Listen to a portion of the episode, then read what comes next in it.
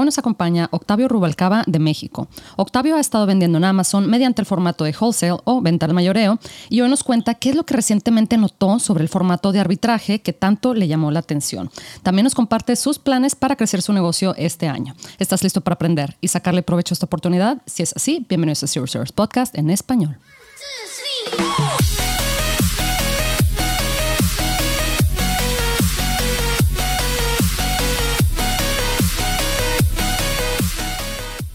Bienvenidos a todos a este episodio de Zero Source Podcast en español. Mi nombre es Adriana Rangel y yo estoy aquí para platicar sobre las mejores estrategias de crear y crecer tu negocio en Amazon, Walmart y todo e-commerce en general para vendedores de todos los niveles. Comenzamos.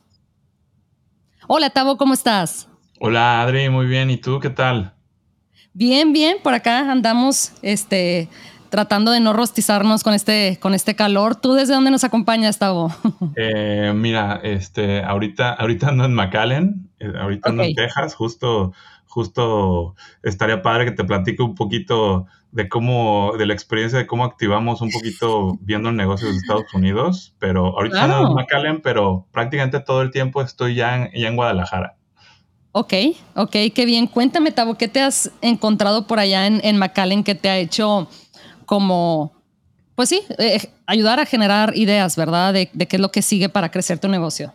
Sí, pues mira, eh, igual y igual y como, ya no me acuerdo si te lo platiqué o no en la vez anterior, pero eh, pues yo soy un eterno curioso del tema de e-commerce, sobre todo en plataformas, ¿no? En todos estos marketplaces, principalmente mi operación es en México, ya, este, ya operamos en Estados Unidos con, con un par de clientes que les llevamos su cuenta acá, pero siempre he explorado todas las formas de vender en Amazon, ¿no? Desde, desde wholesale, private label, este, arbitrage, todo esto. Y algo que quería yo hacer eh, viendo, viendo si me podía venir una temporada acá, era si realmente estos videos que vemos todo mundo de, los chavos que, graban desde, desde Costco, desde las tiendas y, y, este producto te puede dejar tanto dinero al mes, ¿no?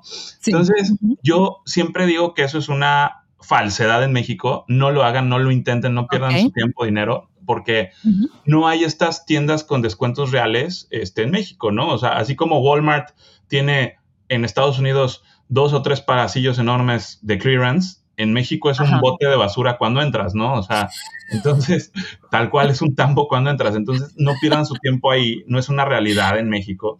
Y quería ver si era una realidad en Estados Unidos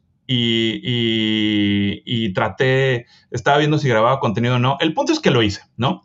Y sí me aventuré, tal cual diciéndolo todo, me aventuré a un día que estaba buscando, este, un día que estaba buscando productos para esto en Ross, me aventuré con unos scooters, vi, vi dos piezas, las compré y las vendí al segundo día.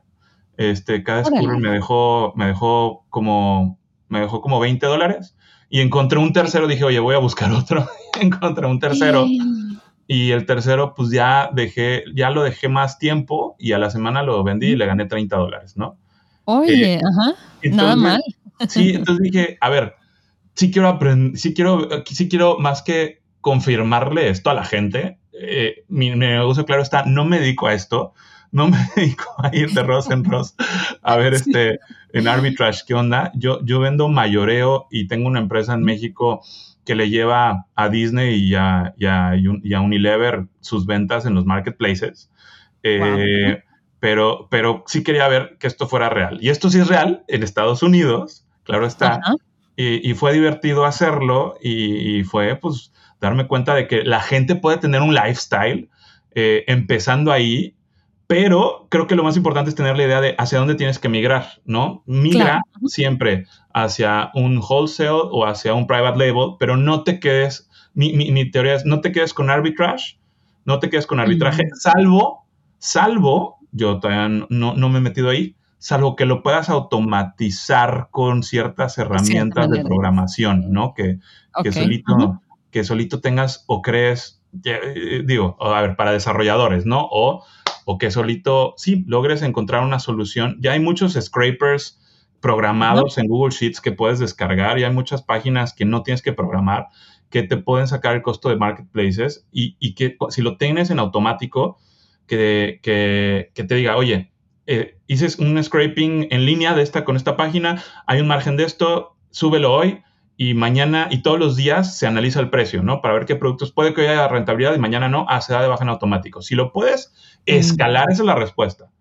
El negocio tiene que ser cuando se vuelve escalable. Si lo podemos escalar, automatizar este arbitrage, pues padrísimo. Nada más yo confirmé que como lifestyle sí funciona, ¿no? Definitivamente lo que en cuanto a este cómo podemos escalar un negocio, yo creo que como dices tú, nos podemos apoyar de las herramientas, eh, o sea, de, la tecnología en general, ¿verdad? O de personas, es decir, de un equipo.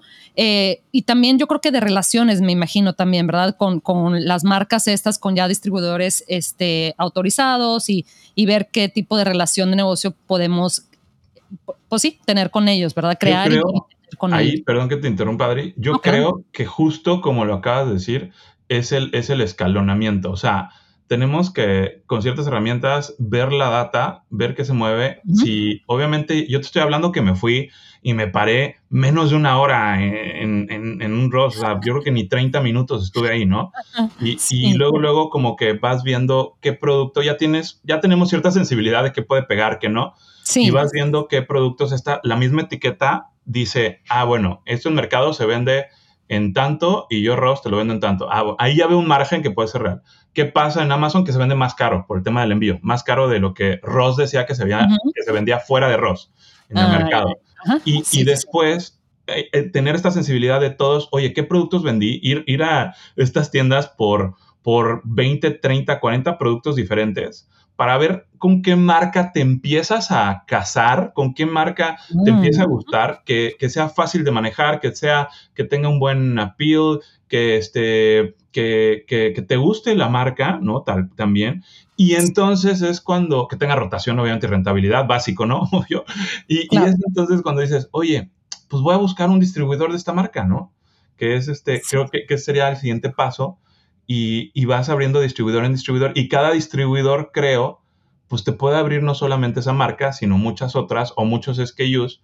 Y, y ahí ya es cuando viene pues la inversión, todo el dinero que hiciste un poquito con, tú tienes que ser súper eficiente al principio, ¿no? Todo el, pues, poco, mucho dinero que hagas en este arbitrage, en esta prueba, pues lo vas a invertir en tu primer lote ya de producto que ya viste que sí se vende, ¿no? Con esa certeza, todo basándonos en dos cosas, ¿no? Data de estos softwares, ¿no?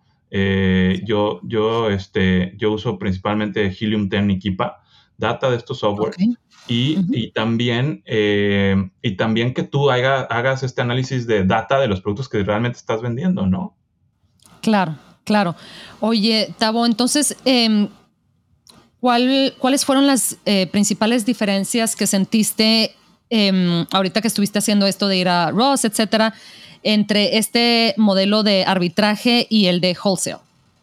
Ok, em, pues tal cual, eh, wholesale tienes que ser eh, a ver, en wholesale tú analizas, yo lo que hago es analizar un lote, ¿no? O sea, eh, te ofrecen pallets, te ofrecen, pues, tal cual como su nombre lo dice, ¿no? Mayoreo. Entonces, uno, no estás comprando para un mes, o sea, el espectro del dinero a través del tiempo es lo más mm, importante. Cuando compras en, wholesale, pues no es para un mes y el dinero tiene un valor a través del tiempo. Claro. compras un pallet que tal vez dices, oye, tiene rentabilidad ahorita esto de un 20%, voy a inventar. Pues sí, sí, pero estoy comprando stock para cuántos meses, ¿no? ¿Qué tantos, ¿qué tantos meses puedo cuidar, seguir siendo yo el que lo venda? ¿Qué tantos meses puedo cuidar que no venga otro competidor? ¿Qué tantos meses? Hay, varios parámetros ya cuando metemos mucho tiempo. Justo ahorita me pasó con este, justo ahorita me pasó con unos accesorios, con unos accesorios de, de, Xbox y PlayStation, lo que sea, ¿no? De videojuegos, de consolas que vuelan. Eh, tuve que comprar un lote de 3.800 piezas. Eh, pero, oye, pero ¿y en cuántos meses se van a vender? Se van a vender en cuatro. ¿Qué estudié? Que ese producto se viene vendiendo desde el 2020, desde finales del 2021, ¿ok? Siempre con el mismo, con la misma número de 300 piezas al mes, ¿ok? Ah, eh, yo voy a meter descuentos y mi forecast es que se venda entre 4 y 6 meses, ¿no? Pero, eh, pero se venden 300 piezas al mes. Y eso es lo que tienes que estudiar. Oye, yo vi el espectro de dos años, me da la seguridad de comprar para, para seis meses, ¿ok? Y en arbitrage, ah, pues es, no, ese, ese no es tema. Ahorita lo que veas en una tienda, lo que encuentres en una tienda, el número de piezas disponibles, ya sea una tienda online o una tienda física, pues no, no va a ser mayoreo, no, no te va a pegar. Entonces, mm. puedes quitar ese factor de seguro lo vendo en un mes. Obviamente, vas a ver las herramientas y vas a ver que en ese mes te los acabes, ¿no? Si ves que no se venden, pues descartas, ¿no? Si, la, si, la, si el número de piezas es cero, pues ya, ya no sirve, ya descartas. Pero esa preocupación, digamos, la quitas en el arbitrage, ¿no? No, no es cuánto me va a tardar en desplazar. Es menos, vas a desplazar en ese mes, ¿no? sí, es, menos compromiso, por así decirlo, ¿verdad? O sea, un poquito, eh, me atrevería a decir que un poquito menos, menos, o un riesgo más bajo porque no, no te comprometes con tanto inventario. Me imagino que una manera de diferenciarte en el, en el modelo de wholesale eh, no es únicamente por tu relación con el distribuidor, pero como lo acabas de mencionar, este, por tu habilidad de analizar cuánto realmente te está costando el producto, como dices tú, hasta, o sea, hasta el dinero tiene, tiene un precio, ¿verdad? Este, dependiendo del, del, periodo que, este, pues que tengamos disponible. Entonces, me imagino que esa es otra manera de diferenciarte, ¿verdad, Tavo? Porque me imagino que hay gente que dice, no, o sea, bueno, yo en lo personal me, me dedico más a la marca privada, entonces yo como que digo, también tengo que manejar el flujo de efectivo y todo esto porque estoy comprando inventario, pero me imagino que para la gente que quiere entrar a wholesale dice, ay, no, pero sabes que va a estar complicado igual y obtener estas relaciones con, o sea, obtener una relación con un buen distribuidor, etcétera, ¿verdad? Em, pero no es la única manera de diferenciarte, ¿verdad? O sea, me imagino que también si eres bueno para pensar en eso de, oye, a ver, ¿dónde pongo mi dinero? Este, pues sí, que al final me traiga más rendimiento. Y que rindan en el menor tiempo posible, ¿no? Sí. sí. Y, y, sabes que ahorita qué bueno que mencionas eso porque cuando escucho las capacitaciones, digo, digo, tú, tú, y yo buscamos capacitarnos afortunadamente con gente que está vendiendo en Estados Unidos, que pues es lo, es donde hay más mercado, hablábamos hace ratito, es un mercado que vale 142 veces México, perdóname, es un mercado que vale 142 veces México, incluso este, si le vendes al puro latino, ¿no? Que, que habla español, también tienes un mercado enorme. Eh, el otro día alguien me decía, oye, con, no me acuerdo si me dijo, con las tres ciudades principales de, Texas, ¿no? Dallas, este, San Antonio y Houston. Eh, bueno, Austin, no me acuerdo qué ciudades me dijo. Eh, son el, todo el Producto Interno Bruto de México. No me acuerdo si me dijo todo Texas o tres ciudades de Texas. No, importa, es igual de impactante. Es el Producto Interno Bruto de todo México, ¿no? entonces, cuando, cuando tienes todos estos factores, pues una, cambian las cosas entre México y Estados Unidos, sí, pero aparte nosotros que buscamos capacitarnos más en lo último que acaba de salir de Amazon, que es Estados Unidos, eh, yo siempre escucho lo que acabas de mencionar. Oye, la relación de largo plazo con el proveedor y la relación con el proveedor y la relación con el proveedor. Y la verdad es de que no siento que en México exista eso, ¿eh? En México, en México, a ver, si tú eres una persona moral, que también ahorita te voy a decir algo que tuve que aprender eh, one on one de, de impuestos, ¿no? Porque pues, porque, pues la mayor de mi operación, o sea, a ver, no me voy a México a los supermercados a, a ver qué compro y vendo, ¿no? Eso no existe. Pero ahorita aquí en Estados Unidos sí, ahorita te platico eso. Pero el punto, este, el punto, bueno, primero te digo cuál es mi one, no one, para que no se me vaya la idea. Lo que aprendí es que mucha gente me iba a decir, oye, no, yo compro el producto en, en, en, en Ross, digamos, en una tiendita, en un Walmart, lo que sea, o en una tienda de... Hay gente que hace su dinero con lifestyle escaneando en los rift en los, eh, sí, en los, sí, en las tiendas de, ¿cómo se dice? Sí. Pero hay otras que son ya de remates que son como locales escanean, este, ah. casi, casi compro usado, escanean libros. Hay gente, he visto, he visto, he visto varios adultos que hacen dinero este, escaneando libros nada más, ven cuál sí tiene rentabilidad y venden, pero no importa cuál sea el modelo, el punto es eh, el tema de impuestos. Yo he escuchado mucha gente en Estados Unidos latinos que dicen, ah, pues compro en el Ross, compro en el Marshall, compro acá, pero tienes que comprar con tu reseller certificate para que no pagues impuestos. Y eso mucha gente no te lo dice. O sea, le tienes que decir a un gerente del Ross, oye, por ley, tú me tienes que cobrar. Mucha gente no sabe eso, ¿eh? Porque todos los que me enseñaron, tuve que hablar con mi, mi socio, se está certificando como contador público en Estados Unidos, en Houston. Ah, mira. Entonces, él me dijo, no, güey, no es así. Tú le exiges al gerente de, de, Ross y no te debe de cobrar el VAT. El, el, sí, no te debe cobrar el VAT porque, este, porque tú eres reseller. Punto.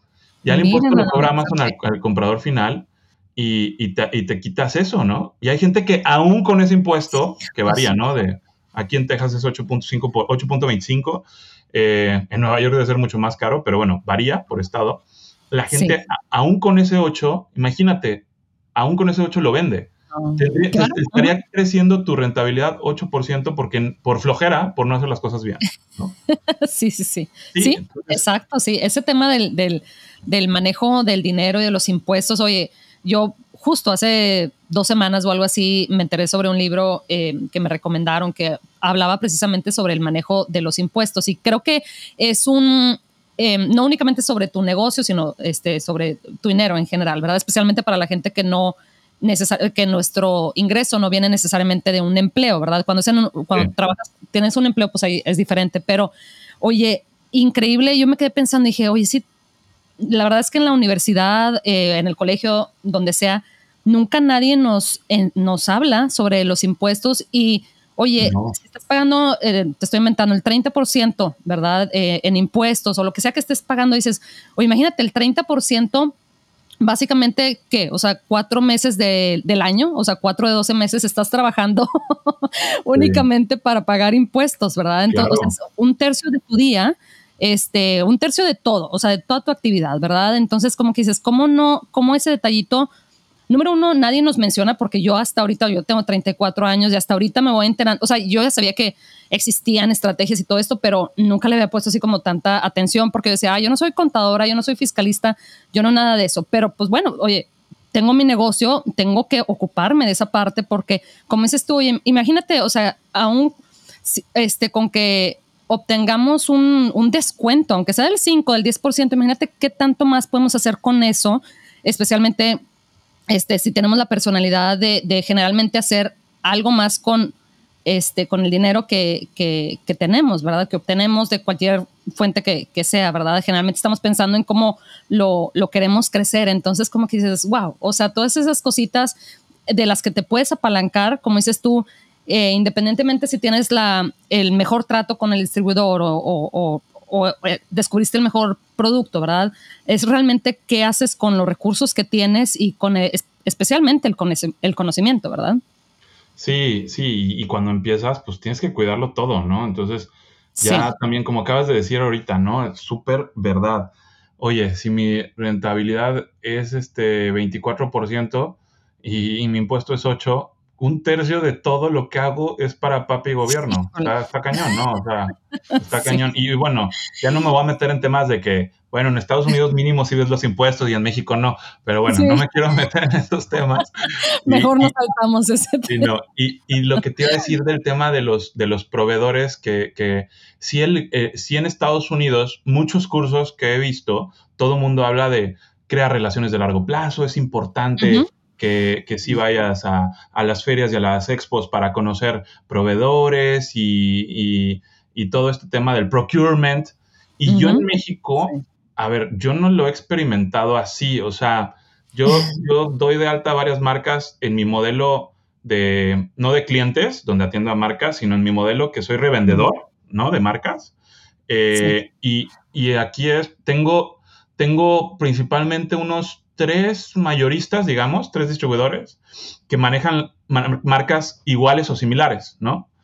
Y si uno tiene, aquí es sí a pura sangre, ¿eh? o sea, si uno tiene más barato, pues no me importa que te llevo comprando 10 años, o sea, y, igual ellos, oye, eh, eh, de repente lanzan sus promociones, oye, este, eh, tengo un, importé un lote de 600 frigobares, ¿no? Daewoo, lo que quieras. Mm. si lo quieres ahorita, pues sí, a los directores les hablan, ¿no? Si los quieres ahorita, te los rebajo de, voy a inventar, ¿no? De 5 mil pesos a 4 mil 200. Ah, ok, pero el lote completo, los 600. Bueno. Y entonces ya le dices, ok, ¿sabes qué? Sí, sí, me interesa. Ah, ok, está perfecto. Y el día de la entrega te dicen, uy, no, es que me ofreció un güey 4.400 tabú, entonces ya no te los digo. Wow. güey, a ver, entonces de qué sirve ese procurement, esa relación, ese, ya habías quedado en algo, tengo el mail de confirmación, pero no te voy a, pues no te voy a denunciar, ¿no? Para pelear esto, ¿me explico? O sea, es una tontería. Entonces, yo, yo eso, no sé si yo siento, por tanto que lo he escuchado, que sí es una realidad en Estados Unidos. No lo he vivido aún, es ahorita el paso que te decía que me toca vivir, ahorita con el contacto con los mayoristas ahora.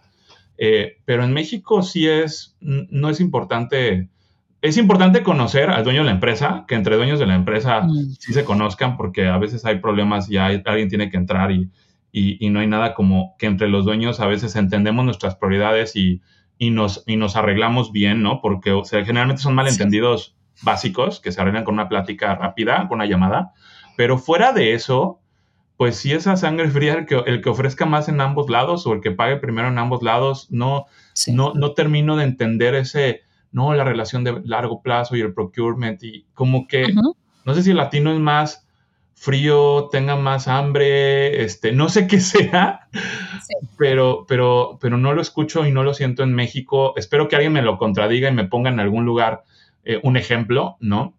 Pero, pero no lo veo tan así, ¿eh? curiosamente, la verdad. Sí, sí, sí, sí. Y yo creo que por eso también este, debemos de encontrar otras... Este, tal vez, ¿sabes qué puede ser? Perdón que te interrumpa. O sea, creo que en el tema de private label, pues si te casas con un proveedor y le dices, oye, me llevas produciendo esto, nos conocemos, hay mucha comunicación, nos tenemos que poner de acuerdo en tiempos de entrega porque me fabricas en otro país, nuestra comunicación es muy grande, has venido a México igual y nos vimos. Creo que, eh, creo que Private Label sí, sí pudiera ser más, ¿no? Ahí. Eh, pero incluso yo lo he escuchado que Estados Unidos no, también con el distribuidor de, no de Private Label, sino de Wholesale, eh, pero sí creo que en private label sí tienes que tener una buena relación, un procurement que le digas, oye, la verdad es de que me ofrecieron esto, ¿no? Porque estoy en el medio y es un productor que me iguala lo mismo que tú, pero, pero me baja 10 dólares. Te lo pongo para que pues me ayudes a, me quede contigo, ¿no? pero, pero necesito que me ayudes a bajar esos 10 dólares o un punto intermedio. Tal vez en private label sí, pero yo, yo sí te puedo decir que en el tema de distribuidores y mayoreo, en México híjole, espero que alguien me diga un caso y me contradiga, pero yo no lo encuentro, ¿eh? la verdad. Sí, sí, sí, sí, no, y como dices tú, eh, en Private Label sí, este, la intención de, de ambos, tanto el cliente como el proveedor, es pues construir una relación a largo plazo, porque bueno, pues así ganamos los dos, ¿verdad? Este, especialmente yo, yo siento el proveedor, ¿verdad? Porque pues, nada más le llegan las, las órdenes cada mes o algo así, nosotros los vendedores pues tenemos mil otras actividades que tenemos que, que llevar a cabo, pero, em, pero como quiera, es tarea nuestra, ¿verdad? El estar constantemente también identificando, o sea, revisando el mercado y viendo a ver qué otros proveedores hay por si, o sea, digo, especialmente lo vimos en, la pandemia, ¿verdad? Que todo obviamente lo de supply chain se, se fue. se fue, pues sí, se fue a la basura durante un, un buen rato. Entonces era como que, a ver, ¿quién es el que me puede dar el producto, ponérmelo en el barco ya, ¿verdad? Porque para empezar, ¿quién, me consigue para empezar un barco? Bueno, un contenedor en este caso, ¿verdad? Entonces, si estabas trabajando con un freight forwarder o, este, un transportista, oye, y ese transportista en ese momento no, no te podía apoyar, este, pues sí, tenías que, siempre tienes que tener como un plan B y un plan C, porque nunca sabes, este, con, con el COVID también dependiendo de dónde estuviera la, la fábrica este, de, de, tu fabricante, eh, habían unas ciudades que cerraban, este, porque encontraban, ya ves que un caso, dos casos, algo así, ya ves cómo, cómo se comportó China durante ese periodo, que era, cerraba absolutamente toda la actividad ajá, en esa ciudad. Entonces, si te tocaba que en, en la ciudad donde fabricabas, este, encontraban un caso, cerraban todo y bye bye, o sea, pues ya, ya con eso ya te trazaste, ¿verdad? Entonces,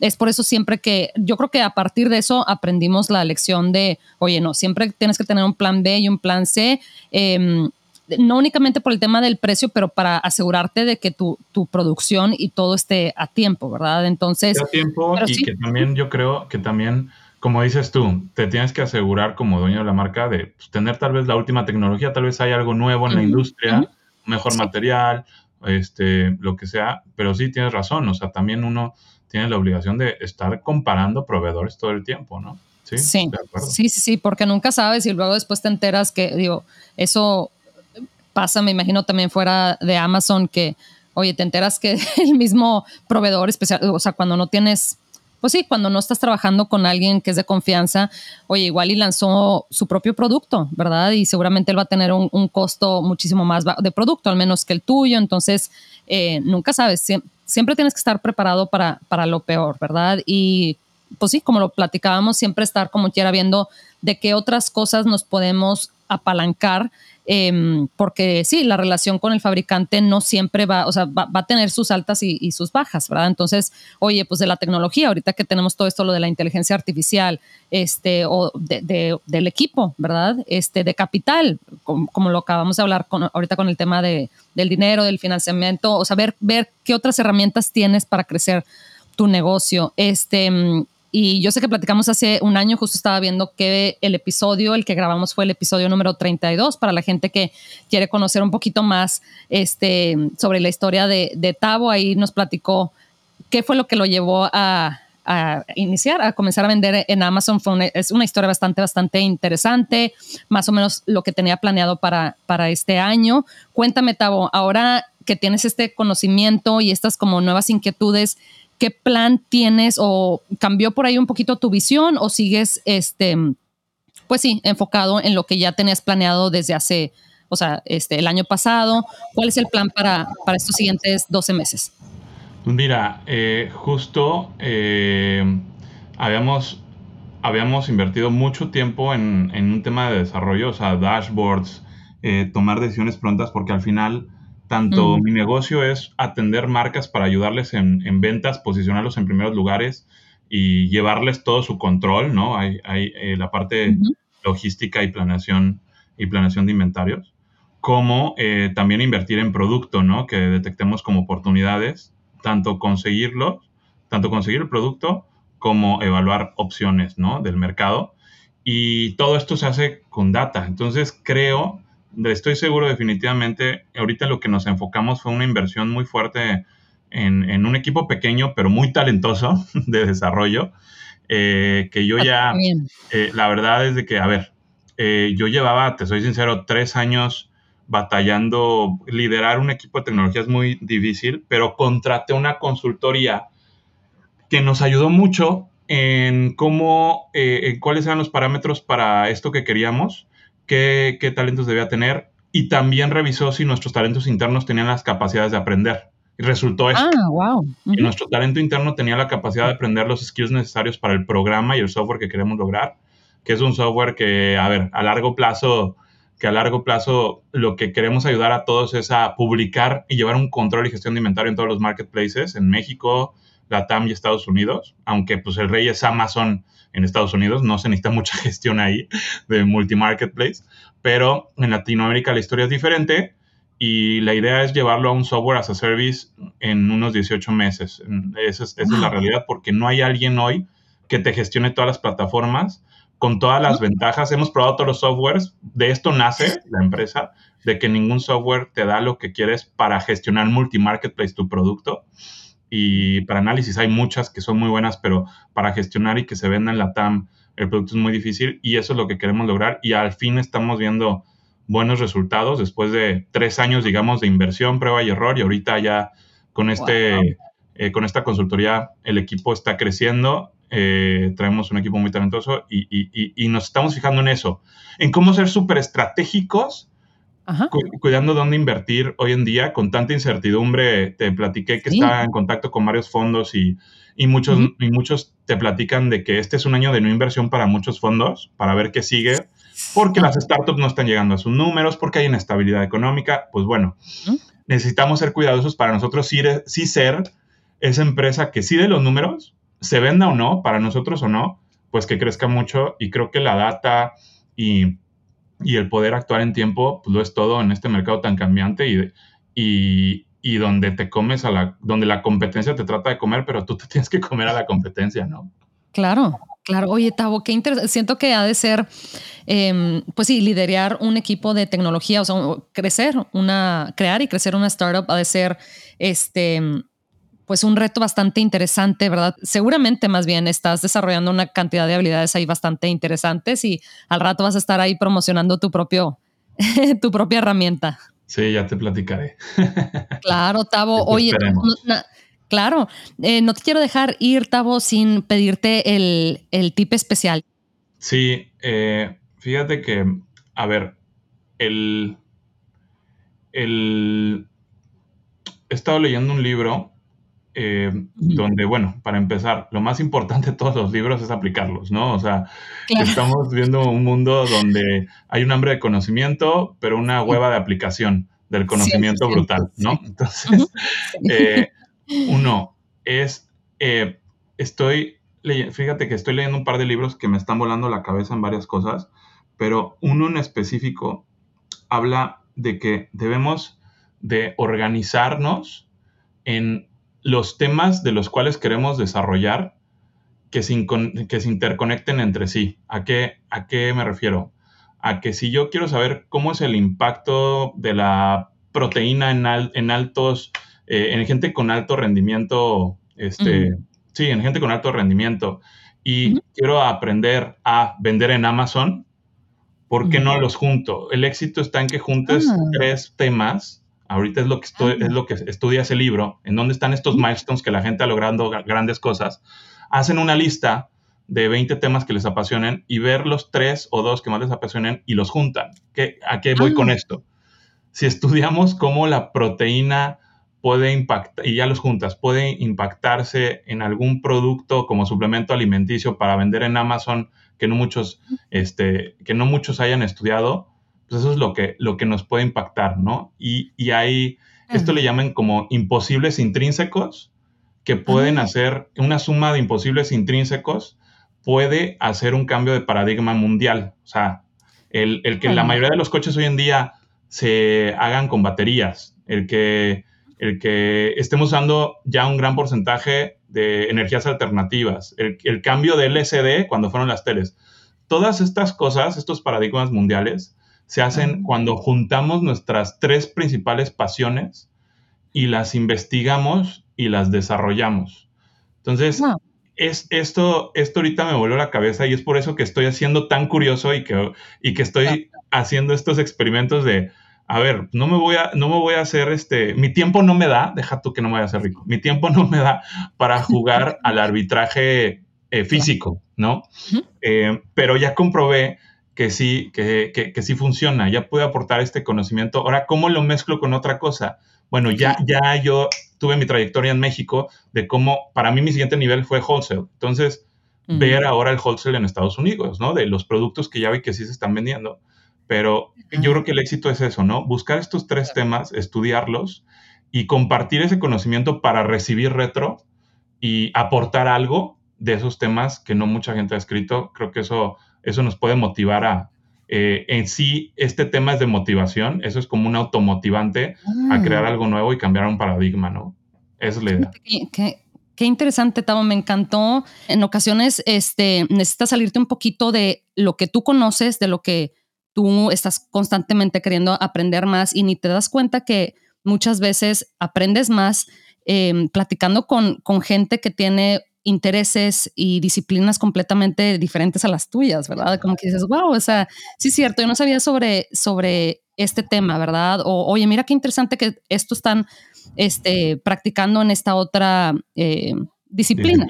Sí, y, te quedas así como que es súper enriquecedor eso, precisamente, salirte un poquito de tu caja y ver, y luego al final todo eso te ayuda a, como tú mencionas, a tratar de mezclar todos esos este, procesos y bueno, tomar lo que te funciona a, ti para, para, crecer tu negocio.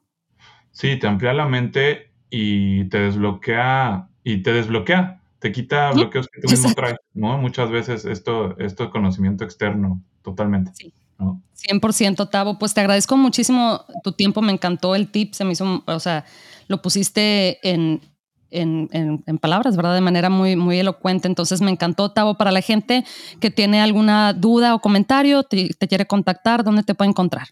Eh, me pueden escribir en, en Instagram como Orrubalcaba, B chica B grande. También este, Me pueden seguir en TikTok, también estoy como Rubalcaba, o mi LinkedIn, búsqueme como Octavio Rubalcaba. Ahí, ahí este, lo que más fácil luego contesto es Instagram, ¿ok? Ese es el más fácil, como Rubalcaba. Ok, perfecto, Tavo. Pues te agradezco mucho, mucho tu tiempo. Seguro te voy a volver a, a invitar en otros 12 mesecitos para que me cuentes cómo va lo del software, cómo va.